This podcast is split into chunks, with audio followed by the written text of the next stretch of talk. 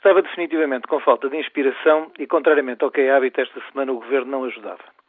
O fecho das maternidades seguiu o seu curso sem novidades ou tropeços de maior. Aparentemente o bom senso imperava e a contestação, se bem que esperada e natural, não me suscitava motivo para esta crónica semanal. Como sempre acontece nestas ocasiões, quando alguém que deve falar da realidade não encontra facto inspirador, a mesma realidade impõe-se-lhe criando os factos necessários, por vezes mesmo com escusada abundância. No meu caso, estes consistiram numa inopinada e estúpida queda na entrada da ordem que me fez passar rapidamente da condição de profissional à de utente do Serviço Nacional de Saúde. Com um pé devidamente fraturado, diagnóstico não foi difícil de estabelecer nem exigiu complexos exames complementares, lá me convencia a deixar-me levar para o serviço de urgência do centro hospitalar em que trabalho e viver a experiência de ver a partir da horizontal os corredores que habitualmente percorro na vertical. Entre a triagem, o diagnóstico, a intervenção cirúrgica, o recobro, o transporte e o internamento noutra unidade e a alta, múltiplas pequenas histórias ficarão retidas na memória e poderiam servir de alavanca a pequenas crónicas como esta. Quis, naturalmente, fugir ao óbvio. Por um lado, a banalidade do meu caso clínico, igual a milhares de outros que os hospitais tratam diariamente, não vos deve interessar por aí além, e por outra, a TSF não me dá tempo de antena para falar de mim próprio, mas para perspectivar o que pode ser importante para o país. Falarmos de uma equipa médica eficaz, desembaraçada, tecnologicamente diferenciada e disponível não deveria ser importante porque é pressuposto todas as equipas sê-lo. Além do mais, ao dizê-lo, poderiam sempre suspeitar que, sendo eu pessoa da casa, poderia ter tido qualquer privilégio que pagaria com público elogio. Falar-vos de equipas de enfermagem de gente jovem, altamente profissional, simpática e calorosa, também não deveria merecer nota, pois é isso que se espera de todas as equipas de enfermagem e o bilinguismo português e castelhano até dá um toque mais europeu nestas ocasiões. Dizer-vos que todo o restante pessoal, dos técnicos aos auxiliares, desempenhou com tranquilidade as suas funções também não deveria ser notícia, porque é dos livros que só é notícia o que corre mal.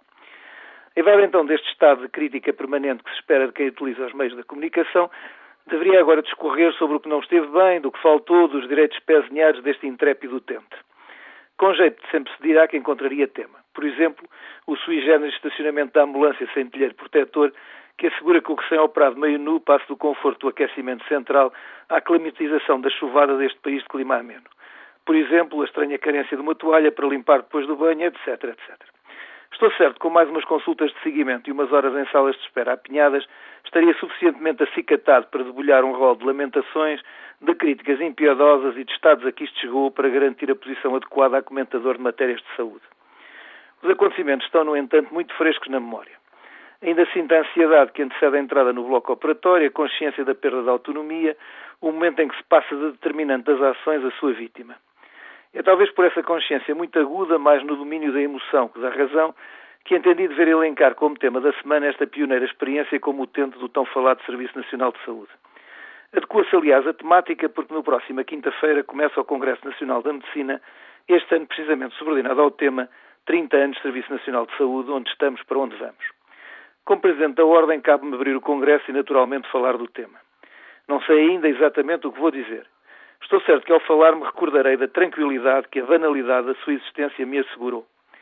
É que no momento em que o azar bate à porta, chamar simplesmente o transporte como quem levanta a mão para um táxi que passa vazio na avenida, é que ser levado ao hospital sem mais nada ter que fazer ou preocupar-se, sem nada ter que pedir, sem mesmo a comezinha preocupação económica que nos assalta quando levamos o carro à oficina, tem um valor incalculável. Pode ser de uma enorme banalidade.